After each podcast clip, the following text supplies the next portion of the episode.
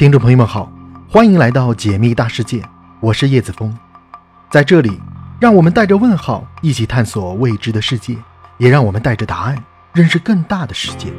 如果你有一颗求知的心，如果你有更远的梦，请别忘了收藏我的频道，我们一起解密大世界。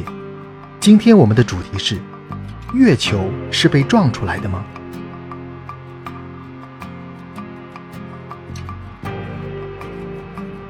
嫦娥奔月是中国上古时代的神话传说，家喻户晓。举头望明月，低头思故乡。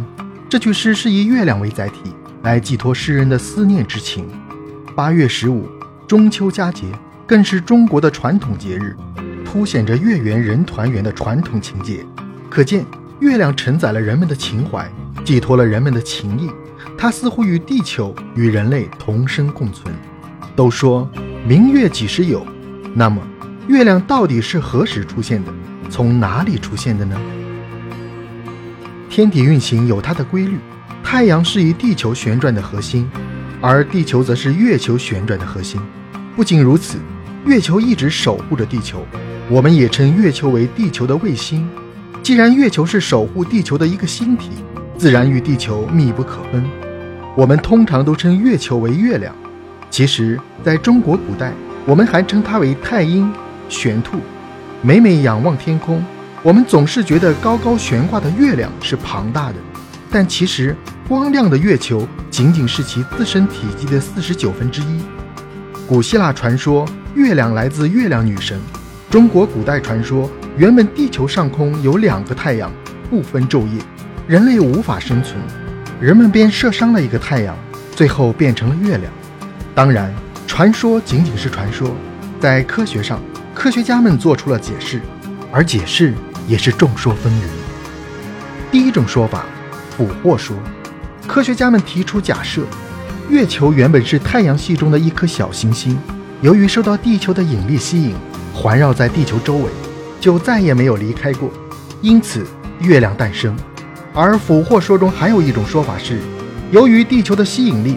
它将环绕在身边的物质聚集在一起，久而久之构成了一个球体，就是月球。俘获说并没有任何的事实依据，因此只是停留在猜想和假设阶段。而且有人也提出了不可反驳的疑问：地球真的有那么大的吸引力吗？第二种说法，同源说，科学家们又提出了一种假设，那就是地球与月球本是宇宙中的星云及物质积累而成。不过，地球的成长速度要快于月球，因此地球大过月球。但后来通过对月球上物质的研究分析，可知月球上的物质要远远老于地球。那么，既是同宗，为何年龄又差距如此之大呢？似乎这个假设也不成立。第三种说法，也是大众比较认可的一种说法，那就是碰撞说。大概在地球生成的早期，也就是太阳系形成的五千万年后，此时的月球与火星差不多大，它与地球发生碰撞，形成大量的熔岩，这些熔岩刚好就是月球的主要构成物质。